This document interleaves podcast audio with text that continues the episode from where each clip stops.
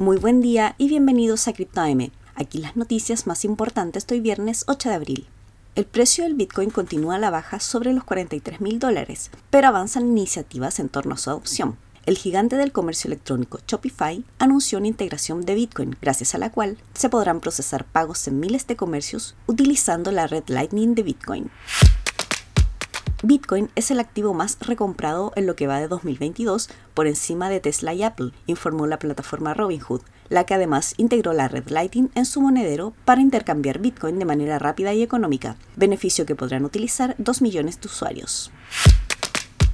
Una isla de Honduras y una región en Portugal se preparan para adoptar Bitcoin como moneda legal, según anunciaron en la conferencia Bitcoin 2022 que se realiza en Miami. En tanto, México también avanza en planes pro cripto a través de propuestas de modificación en las regulaciones fintech de ese país. Todos coinciden en la inclusión y educación financiera que pueden aportar las criptomonedas.